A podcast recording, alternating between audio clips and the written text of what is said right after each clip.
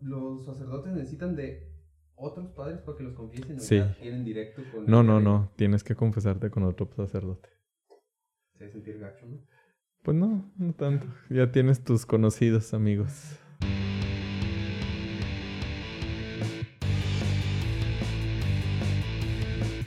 Pues es más integral, podríamos decir. Este, hay, podríamos decir, dos, dos maneras o dos caminos. El primero es al terminar la secundaria. Al terminar la secundaria, este, se ingresa a la preparatoria ahí mismo en el seminario, se conoce como seminario menor que es prácticamente la, pues lo que es la prepa propiamente, pero pues aparte se tienen algunas materias propias de la carrera sacerdotal y pues se vive dentro del seminario, ya lo que es dentro de la comunidad.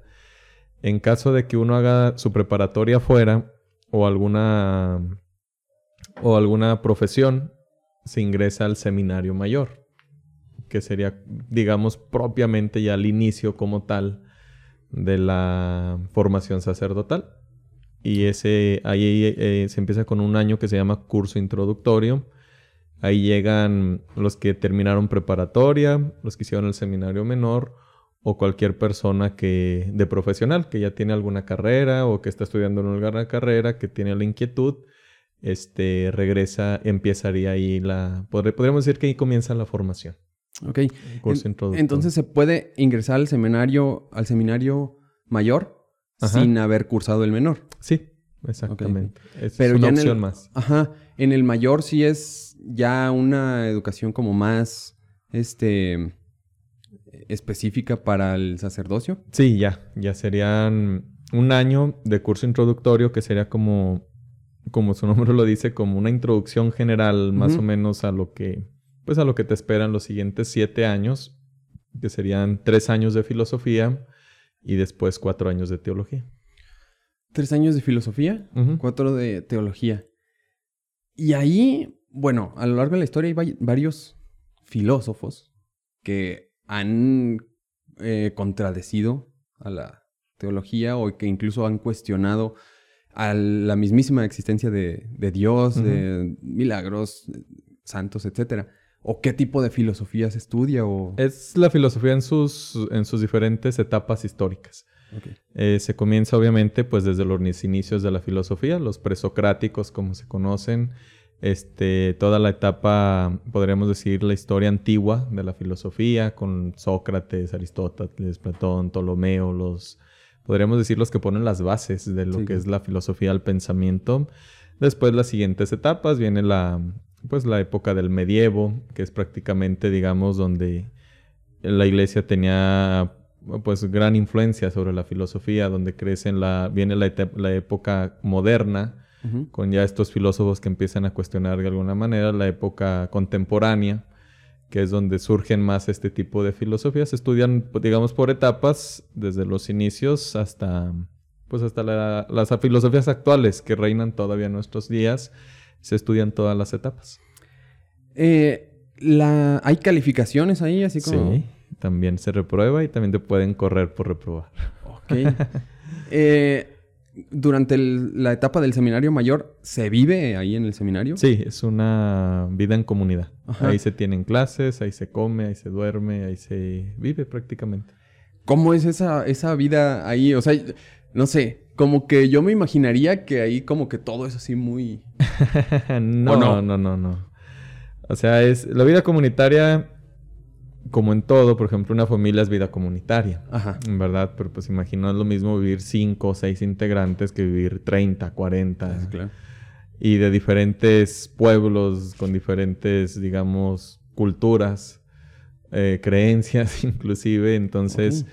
tiene sus pros y sus contra la vida comunitaria. En verdad es una vida muy bonita porque es muy enriquecedora. Eh, aprendes de, de tus compañeros que aunque sean quizá del mismo, el mismo estado, pero de diferente región, aprendes muchas cosas diferentes a...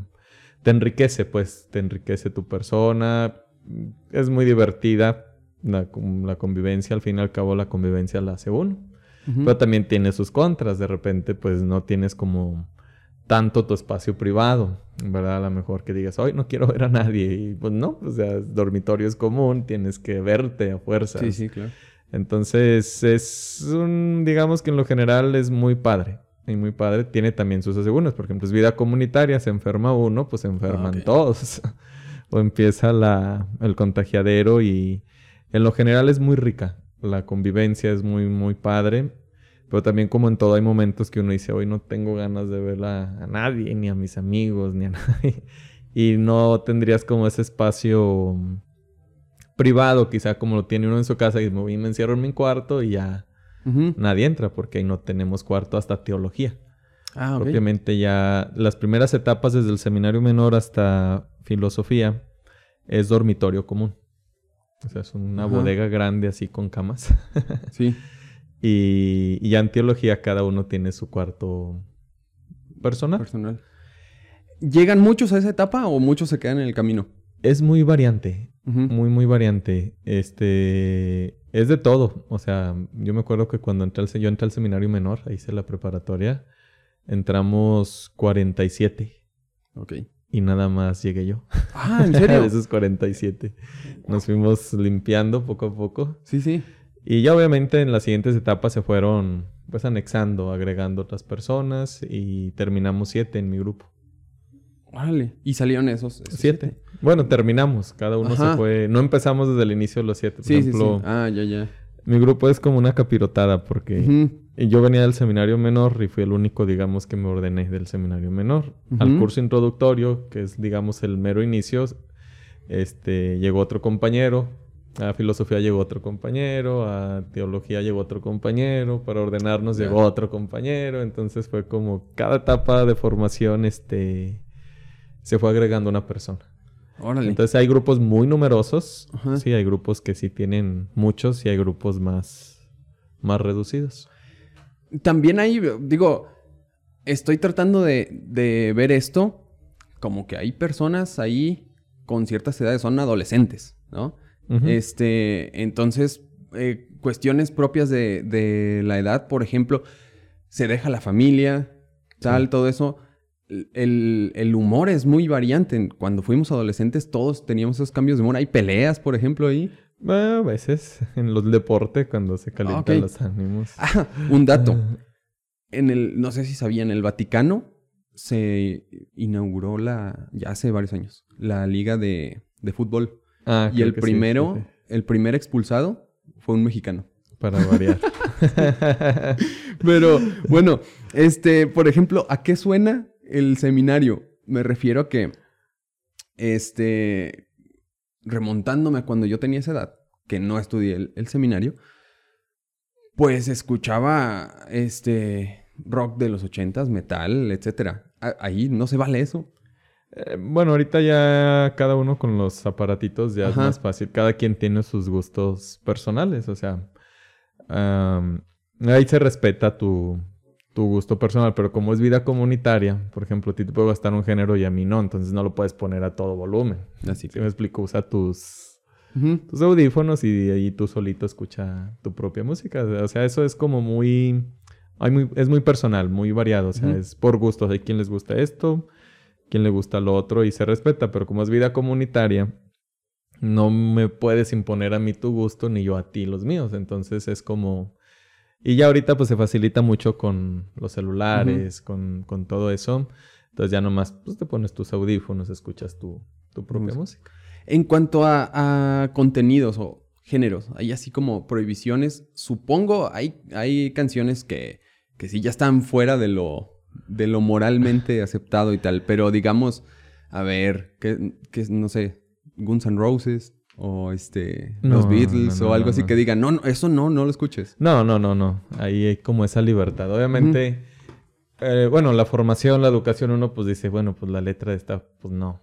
Sí, claro. No es muy... Y como tú misma, al mismo ir avanzando, ir creciendo, formándote, le vas perdiendo pues a ciertas letras, a ciertos géneros, pero no hay como, como un indicador que digan, ¿saben qué? Este, estos grupos están vetados. Ah, ok, ok. O sea, tú escúchalos, o sea, es tu libertad, pero uno mismo se va convenciendo, o sea, dices como que esto no, pues no, o sea, lo que yo quiero ser, pues no, es como, sí. ¿A usted qué música le gusta? eh, a mí me gusta casi de todo un poco. Por ejemplo. Me gusta pues mucho Pues casi todo menos el reggaetón. Ah, ok. el reggaetón moderno. Ujú. Todo lo demás, sí, el rock, este, banda, el pop. Ok, ¿de rock qué le gusta?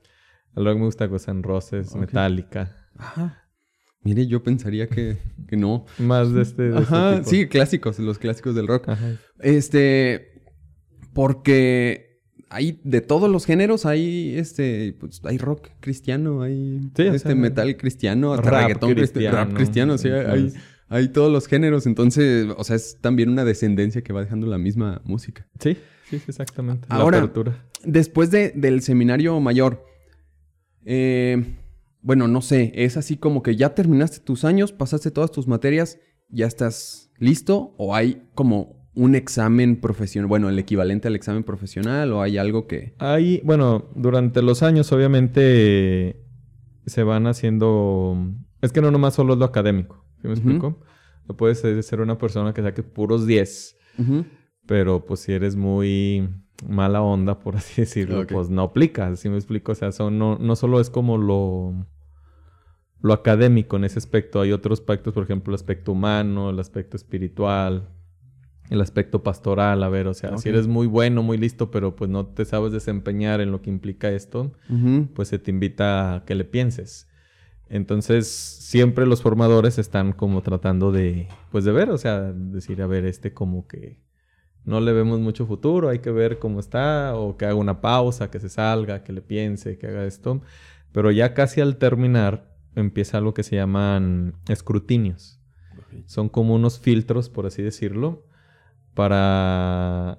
Ya ahí es donde literalmente se te hace así como, o sea, ellos se reúnen y dicen, a ver, el fulano de tal, es así, es así, es así, apto, no apto. Ya es donde empiezan, digamos, como a votar Ajá. si eres apto para el ministerio o no. Entonces, toda la formación estás bajo la supervisión de un formador. Entonces Ajá. ellos se están viendo, dicen, a ver. O, o también tenemos un padre espiritual con el que nos confesamos, platicamos. Entonces él mismo te va dirigiendo y te va diciendo, ¿sabes qué? Este, pues por aquí no es tu lado, o, no, o ahorita no es tu momento, ve y soluciona primero este problema, o bla, bla, bla, y luego ya regresas. Y, pero ya propiamente antes, los últimos tres, cuatro años, casi lo que es todo teología, se nos dan ministerios, que es como irte dando el sacerdocio por pedacitos. Entonces, cada vez que va a haber un ministerio, hay un escrutinio. Y ahí dicen, a ver, fulano, ¿cómo va? Bien, así, así, ah, pasa. O no, este no pasa, que se espere. O que se salga, que interrumpa. O, o hay quienes definitivamente le dicen, ¿sabes qué? Tú no eres para esto, retírate. Ok. Y busca, pues, otra vocación. Entonces están en constante evaluación. Ajá, exactamente. Y, y puede ser que alguien termine todas sus, sus materias, Toda por su decirlo, formación. y que le digan, sí, pero aguanta un rato, soluciona esto, esto, y ya después... Eh, Sí, sí, sí, ¿Vemos? sí, sí, ha pasado. Ajá. Es como... Bueno, es que a pesar de muchos filtros, Ajá. hay quienes, este, pues aparentan o algo así y pues a la simple ojo no se capta. Muchas veces mm, el ojo no capta lo que hay en el interior de la persona. Entonces hay personas que pueden tener todo muy bien, terminan muy bien, pero después empiezan a descubrir quizá cosas que no están bien de él. Ajá. Entonces se le dice, ¿sabes qué? O sea, si no es algo tan grave, ve, solucionalo, trabájalo. Pero si es algo grave, se le dice, ¿sabes qué? Adiós, esto no es para ti. Ok. ¿Usted sí salió a la primera o...? Sí, sí, sí, gracias a Dios. no bien. tuve tanta dificultad por eso. Esta, esta parte, digo, es una, es una vocación, lo, lo llaman, ¿no? Eh, ¿Es por esta parte de la vocación o por qué motivo? Por ejemplo, yo trabajo en dos preparatorias y ambas hacen promoción a las secundarias. Como vente a estudiar con nosotros, te ofrecemos esto y esto y esto. A su vez, las universidades también van y ofertan sus carreras a las preparatorias. Pero yo nunca he visto que, que se. Que, que del seminario vayan a alguna preparatoria y les digan, oigan, ahí está. Entiendo que la, que la educación es laica y todo, Ajá. pero. Pero digo, independientemente de eso, no se les está enseñando la fe, simplemente se les está ofreciendo, pues, pero no. Como no una opción más, podríamos Ajá. decir. Sí hay. Este, cada año, bueno, aquí en la diócesis manejamos algo que se llama Semana Vocacional, donde vienen seminaristas a las diferentes parroquias a hacer la promoción.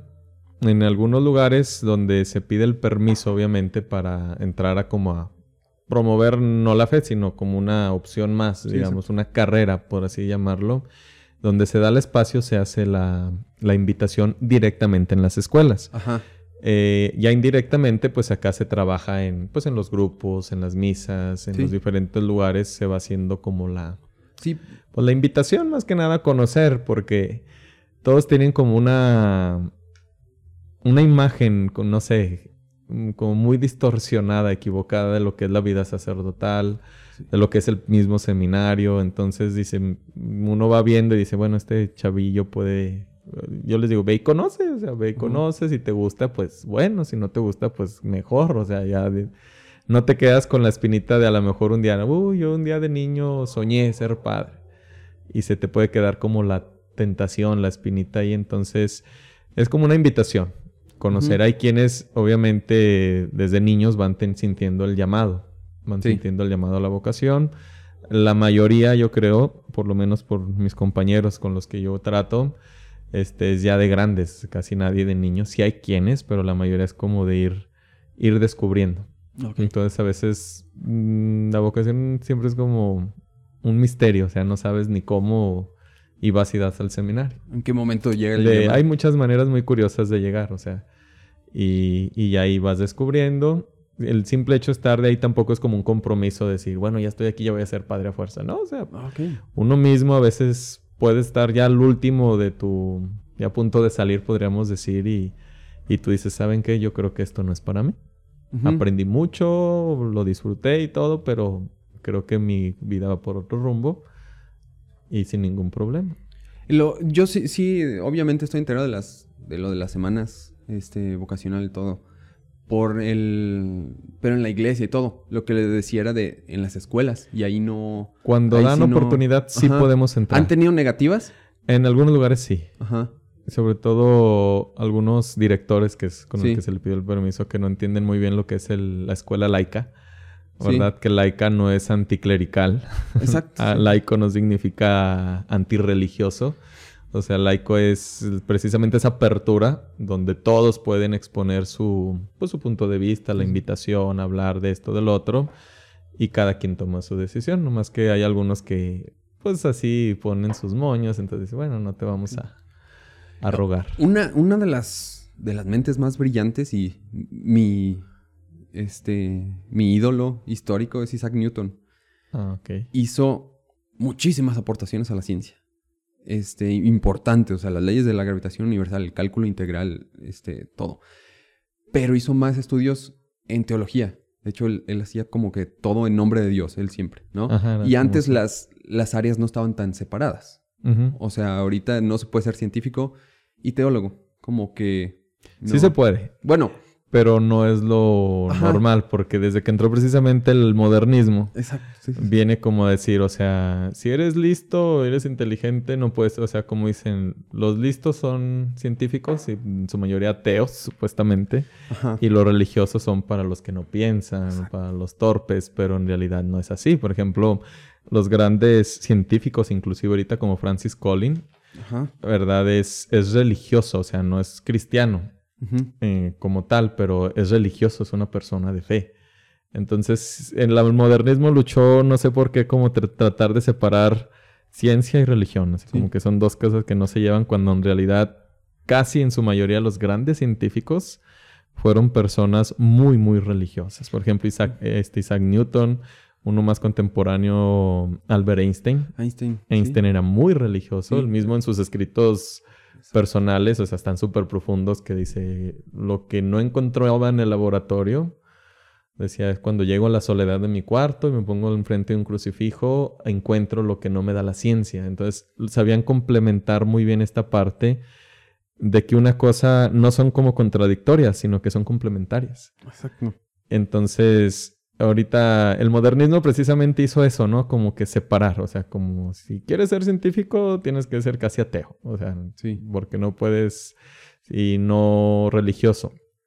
Claro, la teología es otra ciencia, ¿verdad? Pero se pueden compaginar perfectamente. Eh, pues el mismo Da Vinci también tenía muchas, muchas cuestiones que aportó a la mecánica y obras que... De arte. Ajá, de arte. O sea, muchas... Vamos, no se puede hablar de arte sin, sin las matemáticas, por ejemplo. O sea, la Capilla Sixtina es una obra matemática perfecta y una... Sí, arquitectónica. Arquitectónica y, y, o sea, visuales, es impresionante. ¿no? Estética, todo Exacto. muy proporcionado. Las pinturas, todo.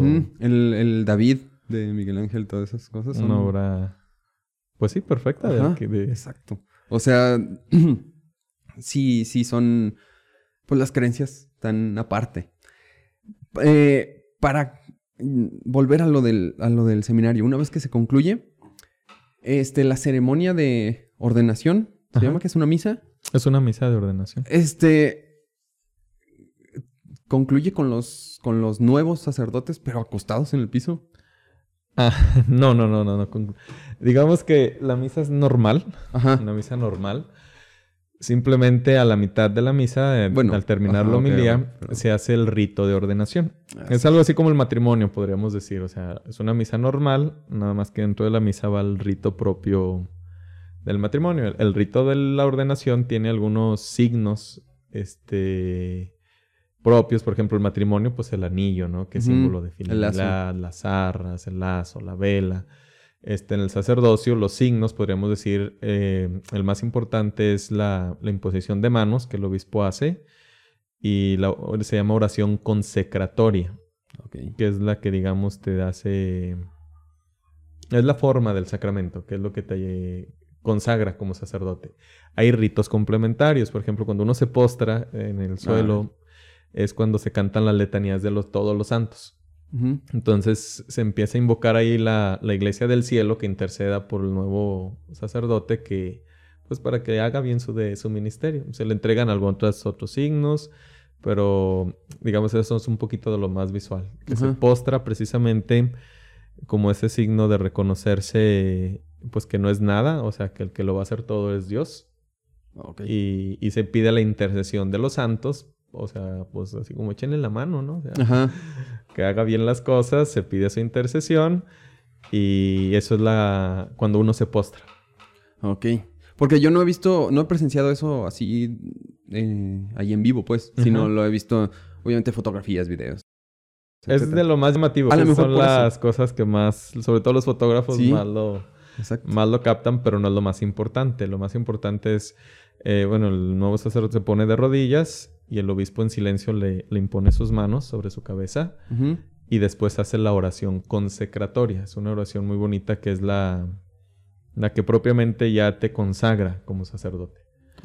Y ya lo demás son ritos complementarios. Se te entrega el cáliz, este, eh, se te ungen las manos con crisma consagrado, como signo de la consagración de que, pues prácticamente la mano es el, digamos, el poder sacerdotal. Tu palabra más la, la mano. Eh, las letanías, que es cuando se... Y es un poquito lo que más llama la atención. Ok. Crisma, ¿qué es el crisma? El crisma es un aceite. Mm. Es un aceite perfumado, preparado de manera especial, este, que se consagra por el obispo por lo regular el jueves santo, Ah, en la misa donde se consagra junto el óleo que, con el que se unge a los enfermos y el óleo con el que se unge a los que van a ser bautizados y se consagra el crisma, que es como una un aceite perfumado propiamente que es como símbolo de, de unción, o sea, de, de presencia. Se utiliza en tres sacramentos. Se utiliza en el bautismo, que es con el que quedas como consagrado, por así decir, a Dios. ¿Verdad? Se usa, utiliza en la confirmación, que es como reforzar esa consagración del, del bautismo. Y se utiliza en el orden sacerdotal, en las manos del sacerdote. Cuando se consagra un obispo, ese crisma se le unta en la cabeza Ajá. porque es como él va a ser la cabeza, ¿sí me explico? Él va a ser el que tiene que dirigir, el que tiene que ir adelante, el que tiene Ah, que ya. estar. Entonces eh, ahí se le unge la cabeza. Sí. ¿Qué como niveles hay? Hay como sacerdote, luego señor cura, luego así que hasta obispo, arzobispo, hasta el Eh, papa. n- digamos propiamente el orden, el sacramento como tal tiene, pues no sé si llamarlo tres niveles, ¿verdad? Pero a lo mejor sí se puede entender bien, son tres. El primero es el diaconado. Cuando eres diácono prácticamente puedes hacer todo lo de un sacerdote menos este, consagrar y confesar, ni ungir. ¿Qué Entonces es ya un, ungir? a los enfermos. Ah, ya, ya, ya. Entonces bendecir, casar, bautizar, Ah, ya lo pueden hacer. Después viene la, el presbiterado. El presbiterado es lo que se conoce comúnmente como padre. Y ahí entran pues todos los padres. Ya lo demás son títulos que el señor cura, que es un Ah, ok. título, podríamos decir, de servicio. Pero es, es el mismo grado, que sería presbiterado. Y el tercero sería el episcopado, que sería el de el de los el de los obispos. Y ya en los obispos pues hay títulos también, Ah. que el cardenal, el papa sigue siendo un obispo, Ah, pero ya con un título un título pues Sí, sí, más, sí. pero en cuanto a grado de sacerdote es un obispo, Ajá. ¿verdad? Pero entonces serían esos tres, el diaconado o el diácono, el presbiterado, el presbítero, que es todos los padres, y el tercero que es ya el episcopado, que son los obispos, y ya de ahí en todos pues hay títulos para diferenciar el servicio que prestan o el servicio que dan. Ujú, Ok. Eh, ¿Usted a dónde... Bueno, ha- hablemos un poco de, de la necesidad de la evolución de, pues, de la misma iglesia, pues, ¿no? Eh, por ejemplo, la figura del sacerdote, del padre, era muy... mi papá me cuenta que cuando él era niño, veían al, al padre pasar y todos corrían y, y le, de niños, pues, a, a besarle la mano. Ay, padre, y todo eso, ¿no?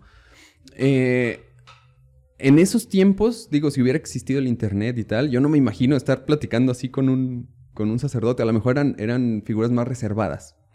Y ahora estamos en la época en que el mismo Papa este, se pone en la playa del San Lorenzo, de- del equipo de fútbol de Argentina, y luego, este, pues hasta saluda así a alguno. Es como muy, eh, muy relajado todo. Digo, sin, sin, sin necesidad de meterse en escándalos ni nada, pero ya es una figura mucho más relajada.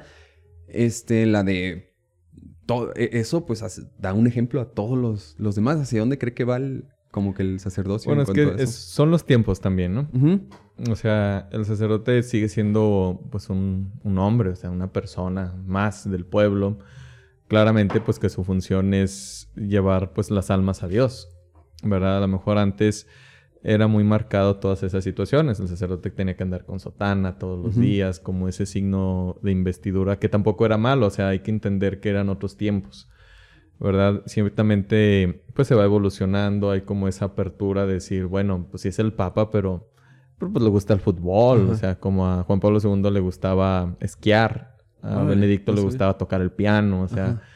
es su, tu gusto personal, precisamente te hablaba del seminario, o sea, cada quien escucha su música con la que creció, con la que a lo mejor le inculcaron sus papás o lo que tú quieras. Entonces esos gustos no te lo, el sacerdocio no te los nulifica. Uno los sigue conservando, obviamente uno sabe que es persona pública también, ¿verdad? Sí, sí, que a veces estamos en las miradas. Quizá no puedes hacer otras cosas con tanta libertad como otra persona, ¿verdad? Pero todo eso se sigue conservando. Entonces, el... esto pues va evolucionando, no tanto como evolucionar, sino que se va adaptando más bien a la, a la etapa, a la época que se está viviendo. Y, y se vive ya más como con mayor apertura, porque antes era así mucho, que también era algo muy bueno, se tenía mucho el sentido de lo sagrado, ¿sí me explico? Entonces se tenía el sacerdote como allá arriba en el altar y nosotros acá abajo en el pueblo, Ajá. ¿verdad? Entonces lo que se ha intentado hacer es precisamente esa cercanía, o sea, somos, pues somos hermanos, o somos, o sea, ni yo soy más que tú, ni tú más que yo, o sea, somos iguales, ¿verdad? Y iguales, pero, o sea, no iguales al mismo tiempo, cada uno tiene Su su, función. su vocación, su, su personalidad, pero yo creo que va esa cercanía, más que nada de, de evolución, yo le diría como adaptarse y es como hablar más de cercanía Ajá. decir, este, pues mira, a mí también me gusta jugar, a mí también me gusta esto, podemos, te- pero a veces se, se idealizó mucho como la imagen del sacerdote, ¿no? Así como que el sacerdote todo el día debe rezar, él no puede escuchar esto, él tiene que estar allá, o sea, Ajá. y a veces la misma gente lo idealiza. Sí. Entonces, Eh, por ejemplo, me llama mucho la atención que de repente voy a una fiesta y... Ay, padre, si viene a la fiesta.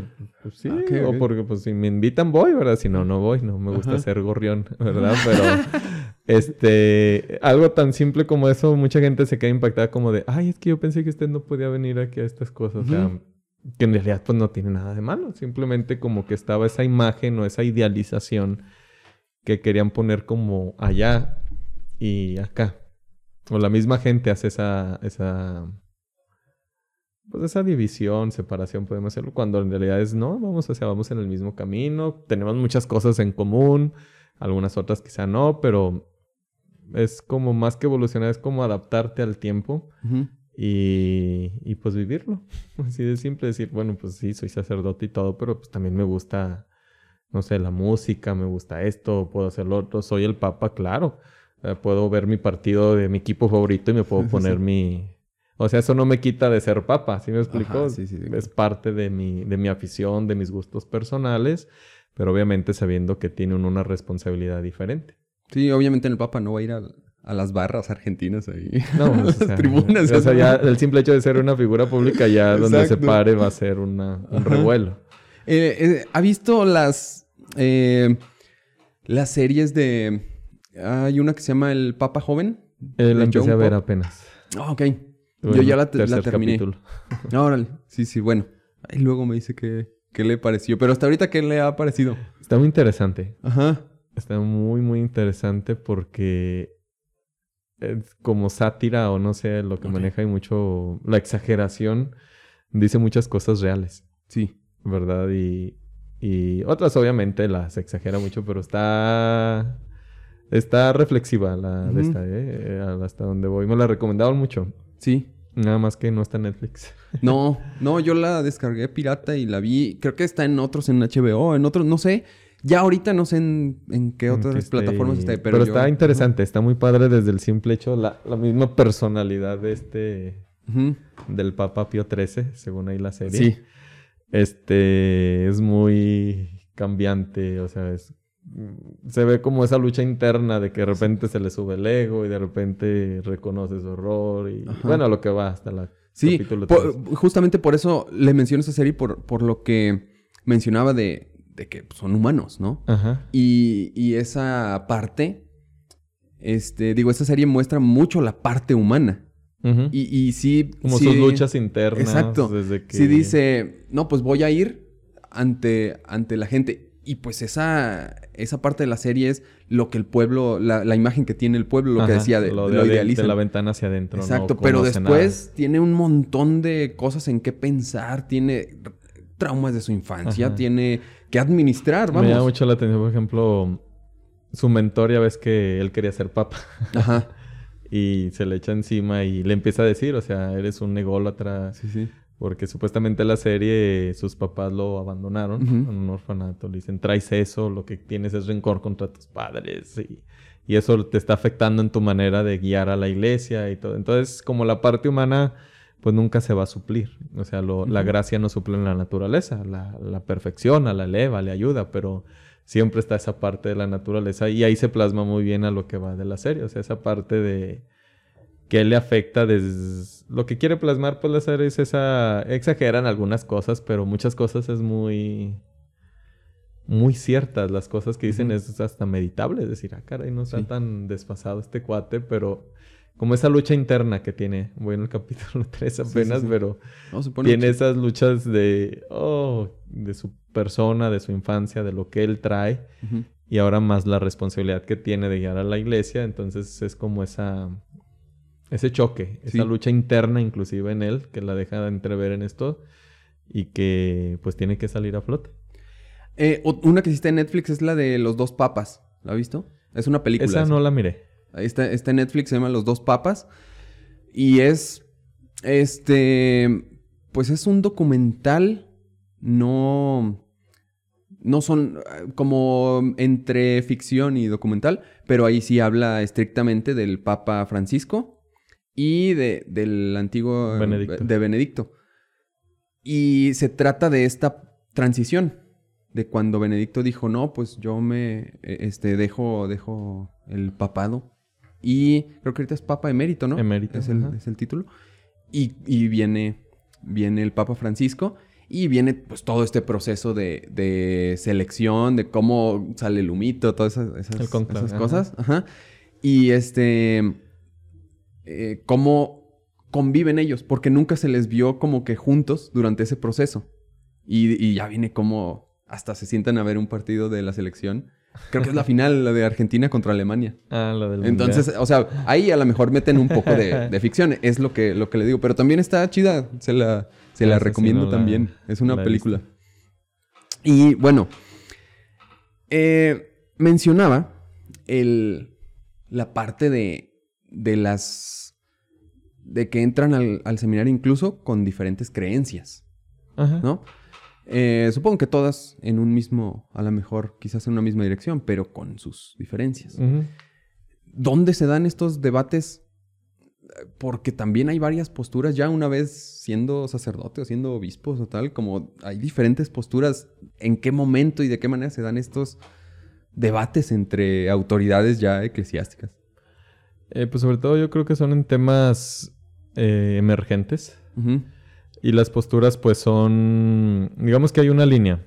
Por ejemplo, las tradiciones de vivir la, una misma fe no es lo mismo aquí que en el pueblo vecino. Tienen diferencias, pero van, digamos, como en la misma. ujú, la misma eh, van en la misma línea, simplemente diferente manera de realizarla. Pero es exactamente, digamos, la esencia permanece. Entonces, dentro de la iglesia hay muchos carismas, ¿verdad? Hay quienes les gusta más el lado contemplativo, el lado activo, este, la vida religiosa. Hay como mucha, muchas opciones. Si me explico, obviamente, tú vas a hablar desde, lo, desde tu opción, desde tu carisma, ¿verdad? Por ejemplo, yo este tema lo abordo desde, desde mi experiencia, desde mi carisma, desde lo que yo soy, desde lo que a mí me gusta. Pero lo importante aquí es siempre ir en la, en la línea. ¿Sí me explico? O sea, no salirte del caminito. O sea, sí, puedes proponer diferentes maneras de hacerlo, no pasa nada. Este, pero siempre y cuando se conserve el, el camino. El detalle, sobre todo ahorita en nuestros tiempos, hay muchas autoridades eclesiásticas que se quieren salir de la línea. Ok. Si me explico, que quieren buscar otras, ellos dicen otros caminos. Y desde ahí, desde esa palabra, Y ya dices, te está saliendo. O sea, nosotros no descubrimos el hilo negro. ¿Sí me explico? Todos ya se nos dio el camino desde el inicio, desde Jesús. O sea, este es el camino. Que quieras seguir. Obviamente te tienes que ir adaptando a los tiempos, tienes que irlo inculturizando, tienes que irlo, pues, haciendo mm, atrayente. Y hay muchas formas para hacerlo atrayente. No es lo mismo, por ejemplo, la cultura aquí en México que, que en Europa, que en Sudamérica, que en Centroamérica, inclusive aquí en México, no es lo mismo aquí esta zona donde vivimos que el sur de México, que el norte de México, o sea, la cultura de las mismas personas es diferente eh, y, y uno entiende esas partes, pero siempre vamos como hacia el mismo, hacia el mismo lugar, digamos, diferente manera de hacerlo, pero la esencia permanece. Y, a veces a lo largo de la historia siempre han estado como esos debates. O sea, a ver, este tema, ¿cómo lo vamos a tocar? ¿Verdad? No, pues es que yo opino que así, yo opino que acá, yo opino que de esta manera, yo opino que de la otra. Y es donde se hacen como estos debates con la finalidad de buscar la mejor manera. ¿Verdad? Decir, a ver, lo, lo bueno tuyo de que tú propones más lo que yo propongo, juntamos lo bueno, se enriquece y se saca un algo mucho mejor. Ya en algunos temas sí, ciertamente algunas autoridades están empezando a desviar del camino. ¿verdad? Empiezan a querer meter otras cosas que confunden, que decirle, pues, oye, es que esto no es, esto no va en el depósito de la fe. Entonces, ahí es donde se genera mucha controversia. ¿Cómo en qué temas? Pues ahorita hay muchos temas de, por ejemplo, ahorita toda la ideología de género. ¿verdad? El aborto mismo. Este, la apertura ahorita, por ejemplo, lo que es el celibato sacerdotal, están muy en, Ah, sí, en sí. tema, pero ni siquiera por nosotros, o sea, son personas de la misma ideología de género que te quieren decir, no, es que ¿por qué no se pueden casar? Le digo, pues es que yo elijo no casarme, o sea, es mi Ajá, decisión, sí, me explico, no me tienes que hacer casarme a la fuerza, entonces hay ciertos eclesiásticos que, que están, pues no sé, están medio churumbelos, yo creo, los pobres, que no tienen claridad, sobre todo en su, en su vocación, y, y es lo que empieza a confundir la gente. Hay temas muy importantes que se hace el debate precisamente para, para acrecentar. Si me explico, un debate no es malo, porque el debate es tu postura, la mía, y llegamos a descubrir la verdad, que es lo más importante, lo bueno. Y de ahí salen muy buenas conclusiones que ayudan muchísimo a, a vivir la fe, como dar directrices generales. Si me explico? No particulares porque cada lugar, cada persona es muy diferente, pero lo general es esto. ¿Verdad? Ya tú aplícalo, pero no te salgas de aquí. Y así te quieres salir de aquí, ya no estás en, en comunión. Entonces, si hay, si hay, bueno, los sacerdotes o autoridades eclesiásticas en general que, que empiezan con, como eso, a, a tener una postura radical ante unos temas, ¿qué les hacen? Eh, bueno, antes. eh, ti- tiene ahí este, una congregación que se llama Congregación de la Doctrina de la Fe, que son los que se encargan desde el Vaticano de ver que todo vaya en orden. Cuando hay alguien que está empezando a, a salirse del huacal, como se dice coloquialmente, se le pone una amonestación. O se le llama para que, a ver, es que no entendemos tu postura, explícanosla, ¿verdad? ¿Qué quieres decir con esto? Entonces se le confronta, se le... Pues se debate ahí en ese... A ver, si esto dice el Evangelio, tú parece que estás dando otro a entender otra cosa. Si está mal, porque a veces también son malentendidos, obviamente, si está mal se le invita a corregirse. Si no se corrige, pues ya vienen penas canónicas. Sería la suspensión o diferente, depende del, del comportamiento de la persona, se le va a ir aplicando una, una pena. Pero sobre todo el primero es como, primero explícanos, o sea, ¿qué quieres dar a entender? ¿Verdad? Si, si vemos que lo que tú estás diciendo no va acorde a la doctrina, este, pues se te va a invitar a que te corrijas, decir, oye, pues, estás mal, échale ganas, corrígete. Y se te va a ayudar, obviamente, se te van a dar los medios para que te corrijas, pero si no quieres corregirte, entonces pues ya vienen otro tipo de penas que terminarían en la suspensión. El, el hace, bueno, de hecho cuando nos casamos, este, estaba reciente lo de una pronunciación que tuvo el Papa sobre las parejas, este, homosexuales. Ujú. Hubo una pronunciación ahí al respecto. Ya después, o sea, hubo varias interpretaciones, por supuesto. En ningún momento dijo, sí, ya, los, ya vamos a casarlos en la, en la iglesia y todo. No. Eh, porque de eso hablaba con, con el señor cura, que fue quien, quien nos hizo como la presentación, y- presentación. Y, y todas esas, esas ondas. Eh, considera que es importante que auto- o sea, la máxima autoridad Autoridad. toque estos temas, puede pronunciarse a favor o en contra, pero los tiempos requieren que esos temas se pongan sobre la que mesa. sean claros. Ajá. Es muy importante. O sea, lo, lo malo que tiene el Papa Francisco es que habla, Sí. pero no sale a aclarar. es- ¿Sí me explico? Entonces, en realidad el Papa lo único que habló ni son palabras de él. La prensa es muy como amarillista. O sea, él citó un, un capítulo del, del catecismo de la Iglesia Católica. Ok. Porque se le preguntó sobre los homosexuales. Dijo, si, si es honesto, si, si busca a Dios, pues lo puede encontrar. Eh, fue- fueron sus palabras. Entonces Ajá. ya la prensa tergiversa para Sí, vender claro. el Papa, acepta, cosas, o sea, cosas que él nunca dijo. Y aparte le, le ponen... Le pegan, le ponen, la tergiversan. le ponen una foto, yo vi una- un encabezado con una foto y una bandera gay atrás. Ajá, o sea, Entonces, le hacen la manera de, de tergiversar sus palabras. Ajá. Y, y, eh, digamos, un defecto que él puede tener es que no sale a aclarar. Ok. O sea, ve que sus palabras se malinterpretaron.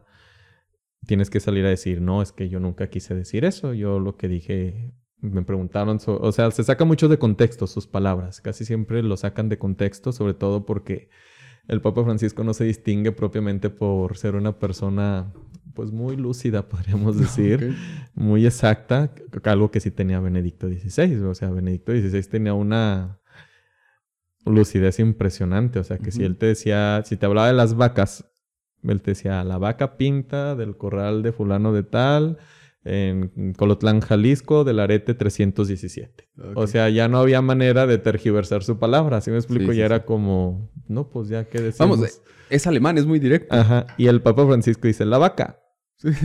Entonces ya dice, no, la vaca pinta. Y otros, no, que la vaca lechera, no, que dijo. Entonces cada quien empieza a querer como hablar. Y de repente se le dice, oiga, Santo Padre, este, ¿cuál vaca? Ajá. Porque hay quienes dicen que la pinta, hay quienes dicen que la negra, y dicen que la lechera. ¿cuál quiso decir usted?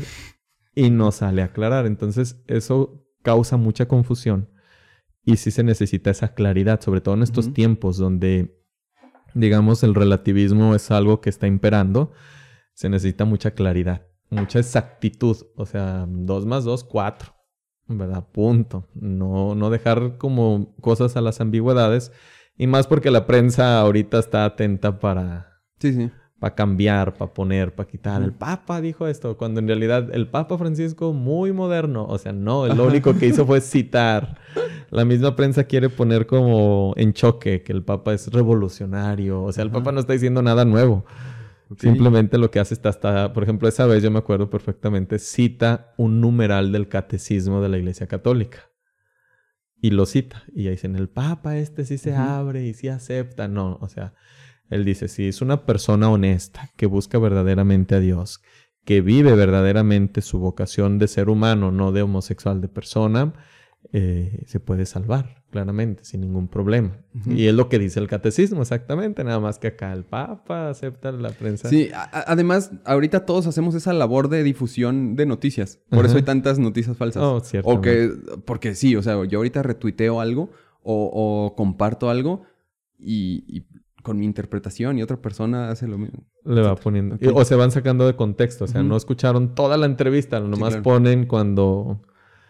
¿Usted qué opina de esto? Y ya saca su de eso, o le van cortando pedazos y, y es lo que van tergiversando. Hablando de, de temas que, que se, que se tratan en la iglesia. Bueno, pues yo pienso que de todo tienen una, este, una forma de ver las cosas. Eh, iba a investigar esto, pero, pero dije, no, mejor a ver si el, si el padre sabe. Eh, ¿Es cierto que hay un departamento que estudia la vida en, en otros planetas dentro del Vaticano? Mm, ¿O que hay gente que estudia No la vida en otros no. planetas o algo así? No, eso es mucho. Todas estas teorías como conspiracionistas. Ajá. Mm, Y dicen el Vaticano lo saben Sí, sí, sí. y bla, bla, bla, bla, bla. Pero es como. Yo me acuerdo como, por ejemplo, cuando de niño. Ajá. Vea, si tú ibas y le decías a tu hermano, ya métete, pues no te hacía caso. Ujú. Ah, Así como tú qué, pero si ibas y le decía, dice mi mamá que te metas. Ok. O sea, es como una autoridad que le da fuerza a tu palabra, a tu argumento. Ah, ok. Entonces, todas estas teorías, el Vaticano lo sabe, así como para decir, es Sí, sí, cierto. ah. O sea, hay una autoridad, hay una institución que lo respalda, pero no todo lo que es oficial del Vaticano es público. O sea, no Ujú. hay nada. Si estuvieran investigando ese tipo de cosas, no habría problema en decir, Ujú. aquí está esta congregación y se dedica precisamente a eso. ¿Y de los exorcismos? Eh, eh, de eso que. O sea, este, que si hay como un departamento hay, o hay personas que eh, dentro de la padres exorcistas. Ajá. Sí, sí, los hay. ¿Cómo se les concede esa? Este, por derecho canónico, que es el- las leyes eclesiásticas, cada diócesis debe de contar con un exorcista. Ah, Un sacerdote, obviamente, que pues tenga una vida más santa de lo que se supone que todos debemos de tener. ¿verdad? Que sea probado en virtudes, que sea prudente y que se dedique precisamente pues a este misterio. El obispo por, por oficio, digamos, él es exorcista en sí mismo, ¿verdad? Ah. Pero a muchos de ellos pues no, les da miedito estos temas y no, sí, no le entran, pero por, por derecho canónico, cada diócesis se supone que mínimo deben tener un sacerdote, un sacerdote exorcista. Hay diócesis que tienen más por las necesidades, pero mínimo en cada diócesis debe de haber un, un por lo menos un sacerdote que se dedique o que atienda este tipo de situaciones. En la de nosotros, ¿quién es? Se, se maneja mucha prudencia Ah, en cuanto al nombre, porque si no... Bueno, pero sí, sí tenemos. eh, Sí, debe alguien. de haber, sí. Para, para exorcizar, ah, o sea, es como. No a cualquier persona que venga Mm, no. se le va. No, no, no. Sí, sí tiene que ser como. Tiene que pasar algunos como filtros, podríamos Ajá. decir. O sea, se supone que el sacerdote que se dedica a esto ya tiene pericia. Ya sabe, hay un sacerdote muy famoso español, el padre Fortea. Ajá. Este, muchos son problemas psiquiátricos, muchos son problemas de atención. En algunos van de la mano, es problema psiquiátrico más afección espiritual. Muchos, la mayoría dice él, son problemas de atención. Ujú. O sea, por ejemplo, literal, él cuenta que, que de repente llegan personas que le dicen, y les dice, te voy a orar. Les pone la mano so- sobre su cabeza y dice, ya, yo empiezo a cantar, pero mentalmente una canción, no sé, acá yo tarareando una canción, y el otro se empieza a torcer. Entonces ya al final le dice, ¿sabes qué? Con mucha caridad le dice, Te estás ve al haciendo". psicólogo. O sea, Ajá. ¿Sí me explico? O sea, no es algo material. Hay algunas situaciones donde sí, o sea, no... Y se tiene que pedir autorización al obispado para realizar Ah, el- lo que es el exorcismo solemne. ¿Verdad? Tiene que pedirse la, la autorización al obispo para que se pueda realizarlo. Obviamente se supone que el sacerdote exorcista como tal, pues ya casi se le confiere esa autoridad. ¿Verdad? No cualquier sacerdote puede realizar un exorcismo. Sí. En teoría. ¿Es así como en las películas? No sé, la verdad, este... Las películas dependen mucho Hollywood, Sí, sí, sí. ¿no? O sea, es mucho ciencia ficción y todo eso, pero yo creo que ha de ser peor. Ah, O depende del caso, ha de haber casos sencillos. En en Netflix precisamente estaba el padre Gabriel Amort, ujú. graba un exorcismo que está, pues, está tranquilo. Hay otros donde el mismo padre Gabriel Amort, que era el exorcista oficial del Vaticano, este narra, o sea, sus experiencias desde gente que, que los levantaba hasta la cúpula de la iglesia, em, levitando, fuerza sobrenatural. Eh, o sea, depende, yo creo, de, del grado de afección. Ok. Ahorita, este, que le meten mucho Hollywood.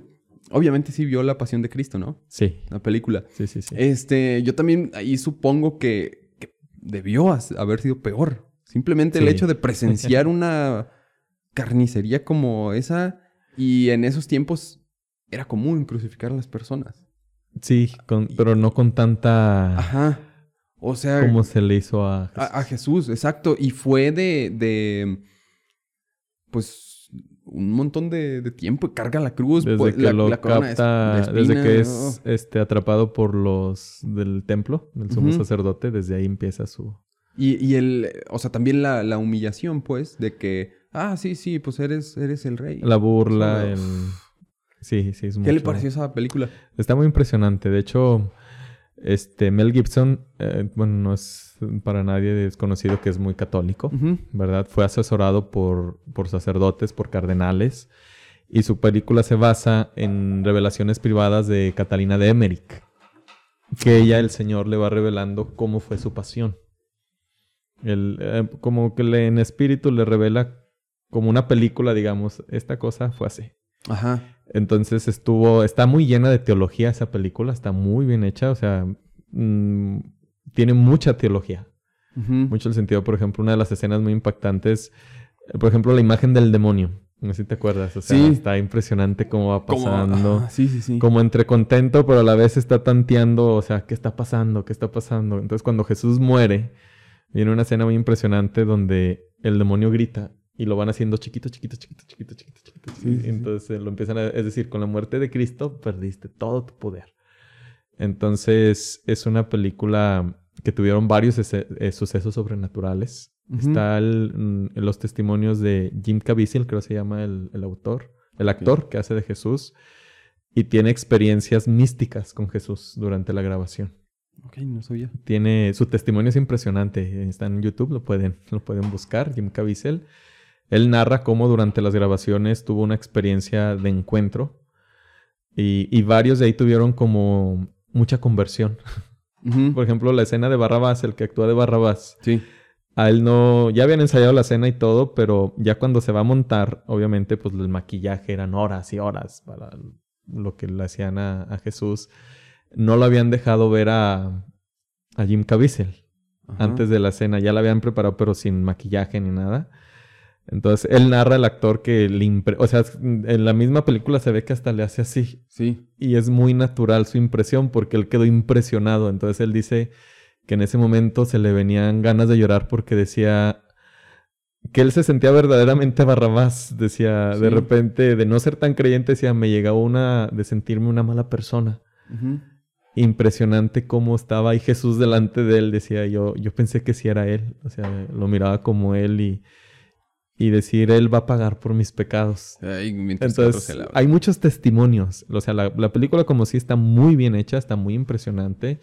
El Papa Juan Pablo II mismo lo dijo, dijo ha sido lo más cercano a la a lo como fue en realidad, porque muchos se les tildó así de exagerada, sangrienta, bla, bla, bla, pero fue algo, lo, yo creo que lo más cercano que se ha hecho a... Y las experiencias que narran varios de los actores del, de la película, eh, me acuerdo ese que actúa de Barrabás, la que actúa de María Magdalena, que era una actriz italiana, creo muy famosa, también tiene una conversión. Este Jim Caviezel, o sea, que mismo en la cruz, en las escenas, él platicaba con Jesús. Él narra su historia y es impresionante escucharla y decía, por ejemplo, viene un rayo el rayo es verdadero. Es un rayo real que cae en la, en la cruz. Durante la filmación. Durante la filmación. Y, tiene, por ejemplo, cuando se le disloca el hombro y que le decía a Jesús, ¿qué tanto estás dispuesto a ver que la humanidad vea un poquito de lo que hice por ellos? Y que él, él dice, se me ocurrió decirle lo que tú quieras y me empezaron a pasar muchas cosas. Y, y es una película, sí, con Hollywood y todo, pero muy bien hecha muy bien asesorada. Eh, se basa en revelaciones privadas de algunos santos, que el Señor les revela, pues, cómo fue su pasión. Los mismos actores durante la filmación tuvieron experiencias místicas, por así decirlo, y hubo mucha conversión. Sí, e, en ese momento me acuerdo que fue polémica donde clavaron a Jesús si en, si en la palma de la mano o aquí, y en la película sale que aquí. Eh, históricamente es aquí, en las muñecas. Ajá. Porque era para sostener el mismo peso del cuerpo. Sí, había todo un rollo científico que se desgarra. Si, si se te pone aquí, eh, se te desgarra tu mismo peso. Entonces sí es en la muñeca. Ok. Las llagas, Jesús las, aparece aquí, no sabemos por qué. Bueno, yo no sé, sí hay un porqué, ¿verdad? Pero ese sí yo lo desconozco. Como que a lo largo de la historia. Porque otro eh, error. De hecho, en la eh, sábana santa las marcas son en las canillas. Órale. Las marcas de, de la silueta que se forma en la sábana santa es aquí así en las canillas. La tiene aquí y aquí aparece el, como el rostro de, sangre más fuerte. Ok. Em, eh, hay muchas cosas, eh, por ejemplo, muchas representaciones de Adán y Eva. Es anatómicamente incorrecto porque tienen ombligo. Nunca se ha puesto a pensar eso. No, la verdad no. Tienen ombligo y no deberían tener ombligo. Adán no, o sea, el ombligo es una cicatriz de la del cordón umbilical y ellos no nacieron por parto. O sea, Eva nació de una costilla, entonces pues ahí no, no, se han fijado que tiene... Las representaciones no. Ciertamente pues el arte representa la, la cultura, ¿no? Por ejemplo, los españoles representaban a los soldados que crucifican a Jesús con vestiduras netamente españolas. Ajá. Entonces el hombre representa desde lo que tiene acceso. Sí. A lo mejor yo creo por eso, pero no, no, no había puesto atención en ese... Sí, a mí en ese detalle pues, ¿qué es el ombligo? Que no es una cicatriz. Este, en el arte, algo que la humanidad le debe a la Iglesia Católica es el arte, el desarrollo del arte, el nivel impresionante. Ahorita hablábamos de la Capilla Sixtina, de, del David de Miguel Ángel, de la Última Cena.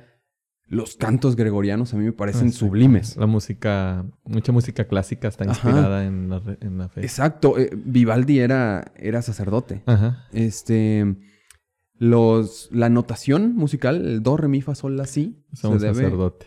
Se un monje. Se debe, ajá, a, este, a un himno a San Juan. Ah, ok. Ah, por eso la nota sí, San Juan. Entonces le pusieron S-I, sí, listo. Pero bueno, es todo un rollo así, una, cada sílaba tomó, tomó el nombre. Antes no, no tenían nombre las notas, ni notación, pero esas se le debe a los chinos. Tiene su origen ahí. Pero sí se le ve muchísimo en cuanto a escultura, pintura, música. Este, pues creo que muchos de nosotros la primera acercación que eh, acercación, el primer acercamiento que tenemos al teatro es una pastorela, por ejemplo. Ah, una pastorela. Entonces, en, todos los, ámbitos, ahorita estábamos hablando del cine, por ejemplo. ¿En el seminario llevan algún tipo de formación artística? Mm, como tal, podríamos decir que no.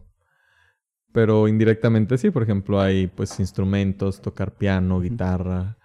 Este, en mis tiempos pues había un taller de teatro, alguno de estos tipos de situaciones. Sí, hay quienes les gusta mucho la pintura, se les da la pintura, pues hay quienes no se nos da nada de eso, pero... Pues la misma literatura. pero es como muy opcional. Ok. En cuanto a eso, si ya cada quien va pues a mí me gusta esto, me junto con los que saben, le aprendo, a mí me gusta lo otro. En cuanto a eso, así. Porque, le, le pregunto esto porque es muy, eh, me suena un ambiente muy apto para desarrollar habilidades artísticas. Es como muy cercano al espíritu, muy cercano a la meditación, todo eso. Y el arte se ha desarrollado así. O sea, el, el arte, Es una por expresión ejemplo. del espíritu. Exacto. En, en, sí, justo. Se desarrolla mucho arte en lugares tranquilos, así. En las ciudades, claro que también hay, pero es evocando a la playa, por ejemplo. Ah. O evocando a, al, A la selva. A la selva. montaña. Exacto. O sea, siempre el arte trata de tener como que esas, esos lugares de decir, ah, el lugar perfecto es estar tranquilo, inspirado. o sea, La paz, la armonía. Entonces, pues, por, por eso. Bueno, aparte hay tiempo también ahí. Mm. Entonces sí, pero es como informal, digamos, no es así como Sí. tal formal, formal, ¿no? Hablando de, de sus. De, de su este, trayectoria o su, su vida en- dentro de la iglesia. Eh, ahora que, que mencionábamos la formación, académicamente hay muchos profesionistas que se titulan y no saben ni leer. sí. O sea, eso. es una triste realidad, ¿no? pero sí, que son doctores incluso. Sí, sí, tienen sí, o sea. Maestría y doctorado, pero Sí. inteligencia no tiene. Correcto. Y ahorita, como usted me lo mencionaba al principio, eh, se. Para ser sacerdote, sí, en serio, son muchos filtros. Son Y muchos así filtros. algunos nos colamos, ¿verdad? Es Y una no formación muy, muy estricta. Eh, digo, ya no se diga para llegar a- al Vaticano, hay, hay este, gente que sabe idiomas, Sí. que tocan instrumentos de forma magistral. Este. Hay mucha internacionalización. ¿A usted le ha tocado así viajar al Vaticano o a otro, no sé, otros? Mm, he tenido hace poco tuve la experiencia de ir a, a una zona de Europa del Este. Ok, a ver, cuénteme. Eh, la zona el pueblo se llama Medjugorje. Es un pueblo de Bosnia y Herzegovina. Ok. Este. donde se ha aparecido la Virgen. Y pues es, le llaman Tierra de María, hay muchas peregrinaciones y curiosos, creyentes de todo tipo van. Ujú. Este, recibí una invitación, tuve la oportunidad de ir. Y es muy impresionante la vivencia de la, de la fe. Porque, por ejemplo, en misa habíamos sacerdotes que no hablábamos el croata, el serbo-croata, que es el idioma de ahí. Entonces, pues no, o sea, había quien habla inglés, quien italiano. Pero la fe es la misma. Ok. Si me explico por eso la universalidad de la fe. O sea, la misa es la misma, nomás que en otro idioma, Sí, sí, sí. ¿verdad? La misma fe es la misma, o sea, tenemos la misma creencia, volvemos a lo mismo. Distintas formas quizá de expresarla, pero al fin y al cabo es lo, lo mismo. Ujú. Entonces es impresionante. Yo ahí tuve la oportunidad de. Obviamente había un redicito donde estaba, te traducían todo a tu a tu idioma. Entonces ya tú ponías así tu, tu auricular y ya estabas tú en. Tú, cele- tú repetías en tu en tu lengua materna. Entonces ya todos los que mirabas que traían radi- radicito dices, estos son turistas, no son- bueno, peregrinos, no son de aquí, que era la gran mayoría. Pero la vivencia de la fe como universal, que es algo universal, es, es algo muy enriquecedor.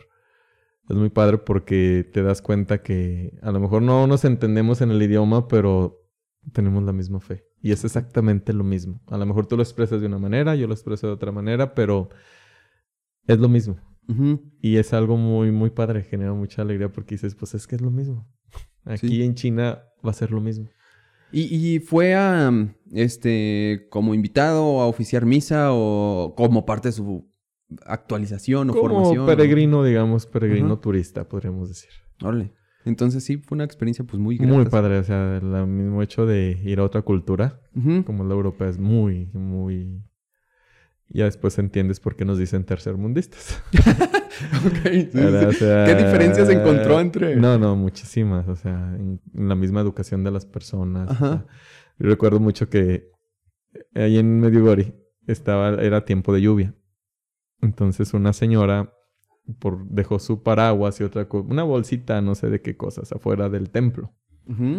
Para que, para que no mojara adentro y que sabe qué. Entonces ya veníamos saliendo y ya venía la señora muy triste. Ay, mi paraguas, mi bolsa. ya se la llevaron. O sea, pensando. La señora era si mexicana. la deja aquí afuera, sí, era del grupo que íbamos. Si, si la deja aquí afuera, a lo mejor ya no sale, ¿verdad? No, o sea, sale y sus cosas ahí y todo, así como, ah, caray.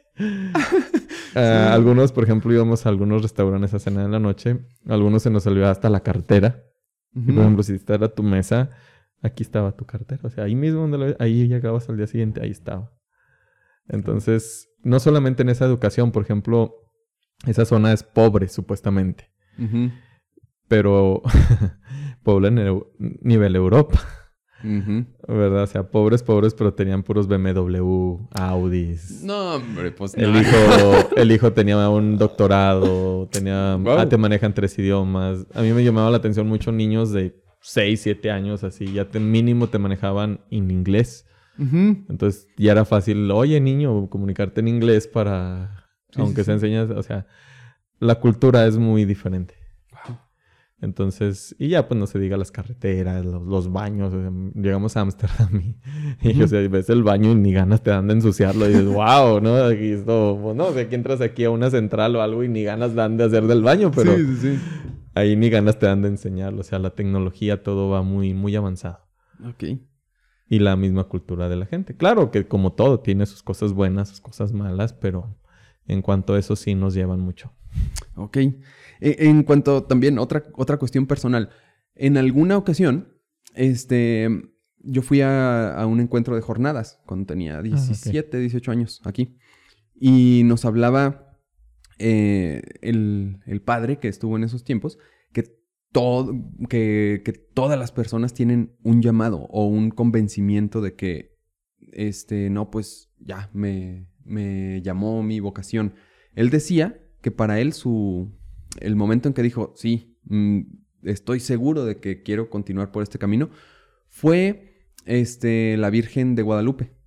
El decir, wow, la Virgen de Guadalupe, tan, tantas personas, o sea, en sí la figura de la Virgen de Guadalupe, eh, cómo nos mueve a los mexicanos, eh, la fe que en su familia tenía, los milagros que había conseguido, todas esas ondas. ¿Usted cuál fue el momento en que dijo, sí, ya voy a ser... Yo creo que el día de mi ordenación. Ajá. Hasta ahí. No, yo no tengo un momento así específico. Que dije aquí. Ajá. Fue como descubrir. Ir descubriendo, ir viendo. O sea, obviamente hubo, digamos, como pequeños sí que yo tenía que ir dando. El simplemente, el simplemente el hecho de avanzar. Pues yo tenía que decir, a ver, ¿quiero seguir? Sí. Yo tenía Ujú. que dar un sí, pero digamos que el sí total y ya así 100% convencido fue el día de mi ordenación. Ok. O sea, yo no tengo... Hay quienes sí lo tienen un marco, ¿no? Desde que me pasó este suceso o esto me marcó. Lo mío fue como un descubrimiento que se fue dando paulatinamente, progresivamente y, y que me iba como teniendo pequeñas certezas hasta que dije, no, yo creo que esto es lo mío. Ok. Pero no así como tal un punto de inflexión, no. Sí. Mi proceso fue muy diferente. Ha- hablando de, de diferentes formas de profesar la misma fe, la misma creencia. Las penitencias. Por ejemplo, eh, una persona que dice, oh, estoy enfermo, o un familiar está enfermo, voy, eh, prometo que si, si la libro, o sea, se encomienda a un santo, etcétera, si la libro, voy a, no sé, hacer una obra de caridad apoyando económicamente. Voy a irme de rodillas desde la entrada del templo hasta el altar, voy, etcétera. Pero hay otras ya m- más extremas. No sé, por ejemplo, el Día de la Virgen, sí he visto igual, este, bueno, aquí también, eh, en algunas ocasiones, gente caminando descalza por las calles, queda, o sea, los pies destrozados, ¿no? Sí, sí. Eh, otras veces que se van eh, golpeando en la espalda con, con algo y, y digo, la espalda queda escurriendo de sangre. ¿Usted qué opina de cosas así tan extremas, pues? Bueno, pues ahí entra mucho la persona. Ajá. ¿Verdad? O sea, es la fe de la persona. Y a lo mejor a mí no me puede parecer algunas, pero a la persona sí. Si la persona le ayuda, pues adelante. ¿Verdad? Hay cosas. A veces ahorita nos, en la, por la cultura que vivimos nos, nos manejamos mucho por la comodidad. O sea, no sufras, no te esfuerces. Entonces, todas estas topas, co- cosas extremas sí nos quedan así como que, oye, ¿por qué te golpeas tanto? O sea, claro, hay algo esencial. Por ejemplo, yo siempre les digo, es más importante que cambien, ofrezcanle a Dios cambiar su vida. En vez de golpearte, cambia tu vida. Que, ¿Para qué te golpeas si sigues con tu mismo mal carácter? Mejor esfuérzate por cambiar tu carácter. Claro que esta vez este tipo de penitencias te ayudan a, a lograr ese cambio. Quizá, o sea, ese dolor físico infringiendo lo que, lo que cuesta te pueden ayudar a, a este cambio. Así como hay cosas muy sencillas como esto, este un poquito que a lo mejor podemos ver un poquito más extremas, pero pues también depende mucho de la fe de la persona. Yo que lo que sí les dejo y les dejo claro es, si esto no te lleva a un cambio en tu vida, no te sirve de nada. O sea, nomás fue un dolor necesario, este, pero si esto te ayuda a hacer un cambio verdadero a tu vida, por ejemplo, a veces me invitan aquí a Temastián. ¿Verdad? De mi pueblo sale una peregrinación que hacen caminando, hacen tres, cuatro días caminando. ¿Usted de, dónde es? Tabasco, Zacatecas. Ah, ok. Entonces se vienen por el cerro, llegan todos ampollados. Hay quienes la hacen descalzos, o sea, desde, su, desde allá al cerro descalzo, pues... Sí, claro. Llegan destruidos. Y yo sí les digo, a veces les digo, de nada les va a servir su esfuerzo si esto no los lleva a un cambio, a un compromiso contigo, con Dios, con tu familia, con la comunidad. ¿Verdad? Porque esa es la finalidad de la penitencia, por ejemplo. O sea, no nomás es como de pagar. Sí, pues me voy a dar 100 chicotazos y ya estamos a mano. No, tiene una finalidad. La finalidad es que te lleve verdaderamente a un cambio, a un compromiso. Decir, esto me tiene que ayudar a mí a ser mejor persona. ¿Estará muy rústico el método? Pues sí, pero pues si así te funciona, pues utilízalo, ¿verdad? Pero si tu finalidad o eso no te lleva a un cambio verdadero en tu vida, pues sería como algo innecesario. O sea, un dolor innecesario. Te estarías lastimando tu cuerpo, a lo mejor puedes tener consecuencias físicas posteriores y no hubo una... No hubo algo que dijeras, bueno, valió la pena. me explico? Fue así nomás como por infligir. Sí, eso fue como ya a mano como por librarse. Ajá, o sea, pero no te llevó a un cambio. Cuando la, verdadera finalidad de la penitencia es ese cambio, o sea, un compromiso real. O sea, si esto a mí me ayuda a, recordar, a lo mejor cada vez que me voy a dar un chicotazo voy acordando el dolor que le he causado a mi familia, a mis seres queridos, el mal que le he hecho a los demás, me tiene que llevar a valorar, a decir, ay, tengo que regresar siendo mejor, persona. El, si me voy a ir caminando, mis pies van a doler lo que me cuesta todo eso me hace pensar en esto y me hace reflexionar eso y me lleva a un cambio, digamos que cumple su finalidad. Será, ortodoxo quizá, pero si te ayuda eso, Bien. ya la lograste. O sea, si no sería un dolor innecesario. Ok. En otra, otra de las cosas eh, de la evolución de la, de la misma iglesia. Este, digo, si no, no, no quiero entrar en temas eh, el morbo por el morbo, así de que, ah, pero la iglesia hizo eso. Por ejemplo, hablando de la Edad Media, de, la Santa Inquisición, que de Santa, pues tuvo muy poco. Eh, como, eh, a mí cuando sacan ese tema es como, ah, a lo mejor puedo hablar con usted de eso, pero no cuestionarlo. Usted no, no, no, no, es responsable. Pero hablando de eso, ha habido una gran evolución. Hablamos ya que es más relajado todo. Por ejemplo, eh, yo me acuerdo que antes no había monaguillas niñas, pues, y ahorita sí hay. Ah, sí. ¿Hacia dónde? Ya hablamos como del pasado, del presente. ¿Hacia dónde cree que va la iglesia? O sea, no sé, por ejemplo, quizás sacerdotisas. No, esas cosas no van a cambiar. Eh, volvamos a, digamos, a la esencia. ¿Verdad? Esto, esto es lo que hay. De hecho, ha sido como que quieren meter ese tema. Ahora por el feminismo y todas estas cosas. Este. Hay cosas que no podemos cambiar, que es como la esencia. ¿Sí me explico? y, las reglas del juego, pues ya están dadas. ¿Sí me explico? Ay, puede haber formas que se pueden abrir cosas que dices, bueno, pues esto no tiene nada de malo, se puede hacer. Pero hay otras cosas que no. En ese aspecto, pues no. O sea, Jesús fue muy claro desde el inicio. ¿Verdad? Y por ejemplo, es muy curioso, por ejemplo, dicen, es que se discrimina a la mujer. Mm, pues curiosamente, por ejemplo, la Madre Teresa de Calcuta, una santa contemporánea, ¿verdad? Se le preguntaba, ¿y usted por qué no quiere? Dijo, no, es que este, ese no es mi papel. me explico? Cada uno tenemos un papel, no significa que unos seamos más, otros menos, sino que tenemos una función, ¿verdad? Y estas son las funciones, estas son las reglas del juego. ¿Quieres jugar? Eres bienvenido. ¿No quieres jugar? pues llégale, ¿verdad? O sea, no es como decir, es que yo quiero que las reglas se cambien así, así. Sí, por-". sí. No, o sea, las reglas son estas. Sí, entiendo que tampoco es como bien fácil así de que, ah, Eh. sí, ya mañana. No, o sea, las reglas son estas. Gustas jugar, eres bienvenido. ¿Verdad? Pero que tú digas, es que a mí me gustaría. No, aquí no es de opiniones, mijo. Aquí ya están las reglas del juego. Si a usted le gustaría ser diferente, pues búsquele por otro lado. Aquí no es su lugar. Entonces, en este aspecto, pues, sí, este tipo de temas, pues no. Eso jamás se va a hacer. O sea. Hay algunos que lo quieren meter así como a debate, pero pues no se puede meter a debate. Hay cosas que no pueden cambiar, digamos, la esencia como tal no se puede alterar porque si no ya no seríamos verdaderamente lo, lo, lo que se hizo desde el inicio. O sea, y no es un tema actual, o sea, en cada época de la historia Sí, ha habido sí. temas Polémicos. eh, polémicos, temas que han llevado así y la iglesia siempre ha sabido mantenerse. Hay una, hay una frase que a mí me gusta mucho, de ahorita es, eh, no sé si es santo, es beato, el cardenal Henry Newman. Él era anglicano.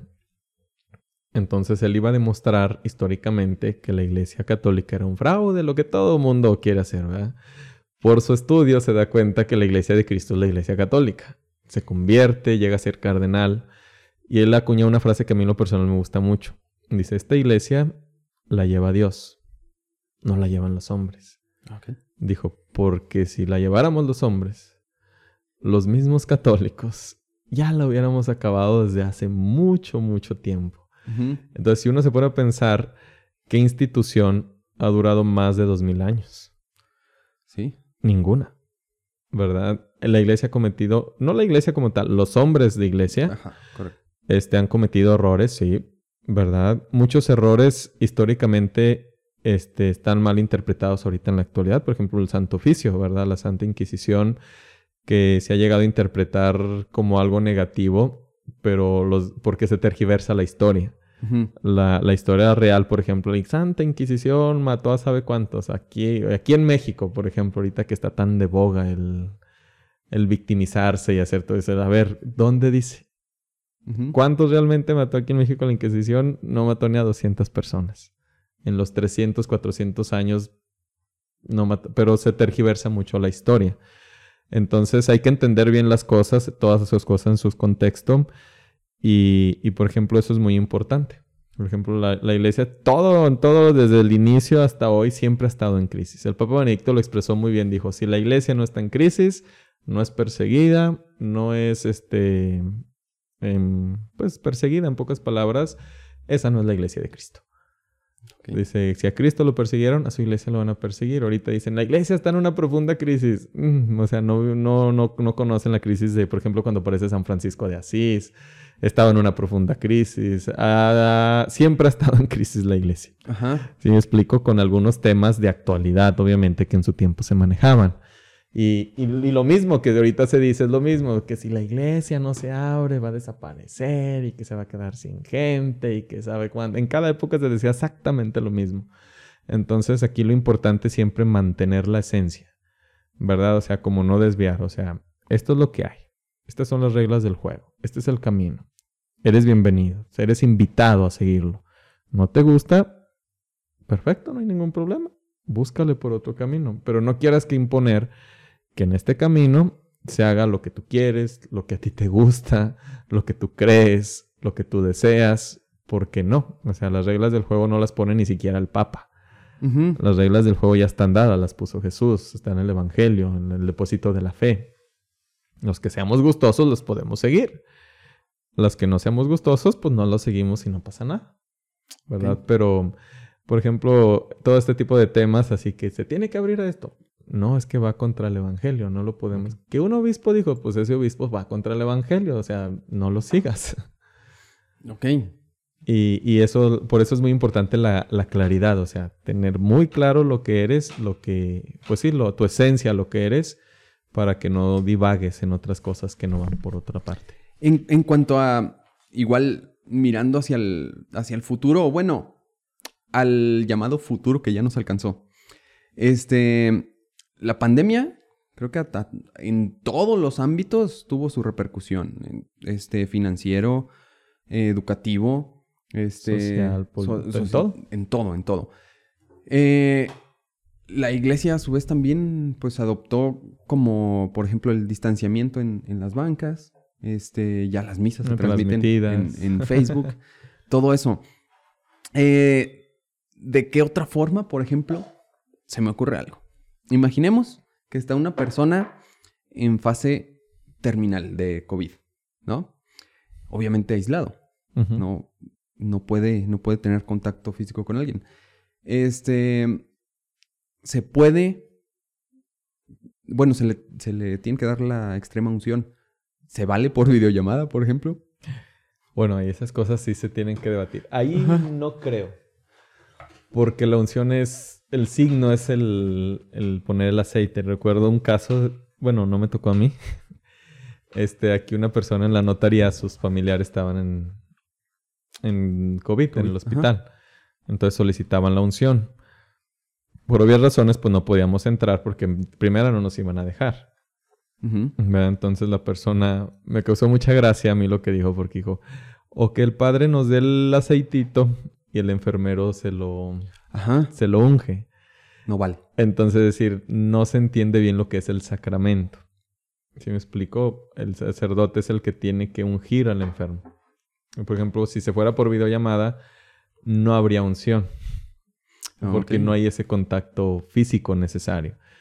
Y, y, por ejemplo, hay cosas que se pueden adaptar. Por ejemplo, cuando se tenía clausurado, bueno, pues la misa por, Por por, Facebook. por Facebook, por la tele, este, adaptarnos a la, a la cultura nueva. Hay cosas que se pueden hacer, pero hay cosas que por más que le quieras buscar, no se pueden hacer. Ujú. Entonces, por ejemplo, vamos a casarnos por una videollamada. Mi esposa en China, yo acá en México y, Y el padre en otro lado. España y, y vamos, no, o sea, hay cosas que digamos tienen que ser, volvemos a lo mismo, que no se pueden cambiar por más que haya avance tecnológico. Algunas cosas se pueden adaptar, ¿verdad? Y porque son tiempos, o sea, cada uno somos hijos de nuestro tiempo.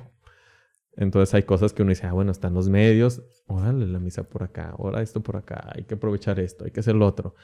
Pero hay cosas como que uno dice, pues no, o sea, imagínate igual una confesión por videollamada, Sí. pues ahí se podría, bueno, no sé, se podría pensar, ¿no? En- sobre todo en caso de una emergencia como esa, o sea, un enfermo que, bueno, pues vamos a verla, pero, o sea, no sería como lo habitual, sería como casos muy, ¿cómo podemos decir? Especiales. Sí, sí, sí. Para decir, bueno, entiende, podría valerse, o sea, no sé si podría, o sea, son como son temas nuevos, hay que debatirlos, hay que, este, ponerlos y sacar después una... La iglesia, por la experiencia, lo que hace es muy prudente. O sea, cuando sale un tema nuevo, no saca un dictamen luego, luego. O sea, Mm. empieza a ver, empieza a estudiar, empieza a reflexionar, empieza a ver los errores, los aciertos, y ya después de un tiempo serio de reflexión, de meditación, de estudio, saca, por así decir, directrices a Ujú. seguir, ¿verdad? Entonces, estos son temas nuevos, por ejemplo, la confesión por videollamada, Ujú. que no sería lo habitual, o sea, de, ay, me voy a Sí, confesar claro. aquí, ya no voy a ir allá al templo, agenden su cita para la videollamada, ¿verdad? No, o sea, a lo mejor, pero en casos extremos, ay, perdón, en casos extremos, este, podría, reconsiderarse como tal. La confesión quizás sí. La unción como tal yo creo que no. Por ejemplo, el matrimonio tampoco. Sí, sí, sí. ¿verdad? Se ocupa la presencia, el consentimiento, todo eso. O sea, habría cosas donde podríamos como considerarlo. Ok. Y en otros definitivamente decimos, pues por más que podemos, pues no, no. Cuando, cuando surge un, un tema nuevo, pues también hay diferentes posturas y tal. Sí. Eh, por ejemplo, la, la autoridad obispal, ese, pues es el obispo. Episcopal. Episcopal. Ajá. Es el obispo. ¿Se vale debatirle al obispo o lo que diga el obispo, eso se... No, sí, la del debate. Ajá. O sea, la reflexión más que debate, Sí, o sea, claro, el claro. aporte, este, y más que, más en estos tiempos, un crecimiento, un avance grande que se ha hecho es precisamente como esa apertura. Es decir, si son cabezas, si dirigen, pero también tienen que escuchar.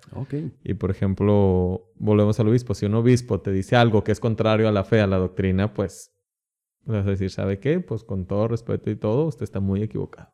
Ok. ¿verdad? Y no lo vamos a obedecer. Entonces, es, es debatible, o sea, decir esto no está bien así, no está bien acá. A lo mejor en tiempos antiguos, por la época que se vivía, pues sí, era la, la palabra del obispo y se sometía. Ah, ah, o sea, de- lo dijo el obispo y pues ni modo. Es como yo creo en casa lo dijo mi mamá, pues ya lo dijo y, Sí, y sí, sí. ni modo, o sea, esté bien, o sea, como, los regaños típicos de porque soy tu mamá y te friegas. ah, bueno, pues ya no había debate, así me explico, ya no hay debate. Era la última palabra, estuviera bien, estuviera equivocado, pues uno tenía que acatar. Ya en estos tiempos sí se ha avanzado en ese aspecto de decir, no, a ver, tenemos, o sea, aunque sea el obispo es humano y se puede equivocar Ya está. puede cometer errores, se puede hacer cosas que no, entonces hay que, hay que dialogar. Eh, bueno, esto me, me llama la atención así como una curiosidad personal. Siempre que he visto un sacerdote sin su, eh, este, sin oficiar misa, este, la vestimenta con, con la que lo veo, pues puede ser cualquier otra, pero siempre traen el, el. El no, o sea, ¿cómo se llama? Eh, cle- clerical, clerman. ¿Siempre tienen que traer ese? No, no, no. Yo de hecho casi no lo uso tampoco. Ah, ok. No es como que lo regañen, sí. No, no, no. Antes sí era obligatorio, por Ajá. ejemplo, la sotana, el clerical. Es algo también muy importante usarlo. A mí no me gusta mucho porque eh, yo sí me siento como asfixiado. Siempre que me cerraban el último botón yo me sentía así. como de, Ah, sí, "Ah". sí, sí. Entonces, pero por ejemplo, es algo propio, digamos, que es como un uniforme, un, un distintivo, o sea, te lo ven y dicen, ah, ese es padre, Ah, ok. ¿verdad? Entonces, y, y yo, por ejemplo, a veces lo uso no porque a mí me guste, porque yo realmente batallo, Ujú. me cuesta o me siento como que oh, desesperado, pero veo que le hace muy bien a la gente. A la gente le gusta ver, dicen, algo diferente. Sí. Y algo diferente no es vestirte como ellos. O andar como ellos. No tiene nada de malo. Yo por lo general siempre ando pues normal, casual, la Sí, verdad. sí, Pero cuando me lo pongo llama mucho la atención cómo la gente hasta ¿Sí? se me queda viendo y me dice, padre, debe usarlo más seguido. O- Ujú. y, no- y yo lo uso más por el bien que puedo hacer a los demás que por un gusto personal. Ok. Quizá hay quien sí lo use así para sentirse así. Yo soy el padre, salúdenme y todo, ¿verdad? Pero eh, yo veo que hace muy bien tanto a mí como a las personas Ok. inclusive así como, pues de respeto en el buen sentido de la palabra, así como de, a lo mejor no voy a echarle un piropo en la calle si lo veo, ¿verdad? Porque ya veo que trae esto, ¿sí me explico? Ah, ya, ya. Entonces yo lo uso también en ese aspecto de, de que veo que le hace un- a la- mis mismos amigos, o sea, m- por lo general siempre ando casual y me lo pongo de vez en cuando, sobre todo los domingos o así fiestas importantes y, y la misma gente se me queda viendo y me dice, es que úselo, o sea, no sé, tiene algo como que... Sí, es que ese distintivo sí, sí, como que... Y yo por lo general no me gusta por eso, pero lo uso porque digo, es un bien, veo que me hace un bien tanto a mí. Obviamente, pues si yo voy con esto y voy manejando, no voy gritando, ¡Ey, quítate eso! ¿verdad? y ya, ya así como que es un freno a mí mismo para pues comportarme bien, para echarle más ganas de lo, de lo que le tengo que echar. Y así voy así de, de normal, pues ya ahí sí les puedo gritar, quítate menso, no sé, ¿verdad? Pero eh, también es como un freno a- a- Ah. para uno, así como decir, bien. o sea, a lo mejor donde no te conocen, ¿verdad? Pero Sí. eh, cuando lo traes siempre es como ese distintivo de, traigo un, por ejemplo, decir, traigo el uniforme de la oficina, me tengo que comportar, porque si no van a Ajá. decir, ay, el ingeniero, el maestro, el gerente, míralos acá. O sea, es como una motivación extra. Ok. Muy bien. Este, pues ya llevamos, ya pasamos muy, muy- mucho más de la, de la hora. Perfecto. Eh, pues algo más que quiera decir. eh, siempre les pido las redes. ¿A ustedes les gusta que lo sigan en sus redes sociales? pues si gustan. Entonces, ¿cuáles, ¿cuáles son? ¿Cuáles utilizan? Eh, pues en Facebook es Víctor HN. Y en WhatsApp creo es Víctor Manuel HN. Eh, no, en, Instagram. Instagram. Ok. Eh, muchas gracias. De verdad le, le agradezco esta invitación porque no es el tipo de, de invitados que suelo tener y tampoco es el, el- bueno, vamos, el, los, el contenido depende siempre del invitado. Eh, sí tenía mis dudas sobre si aceptaría o no la invitación. Ah, no, con gusto. Y justo me, me contestó a lo largo del programa con eso de que muchas veces idealizamos este, a las personas. Digo, aquí me he enterado de muchas personas que decían, ah, caray, tú te dedicas a esto, pero sí, no, pues, este, no soy así como lo pintan, ¿no?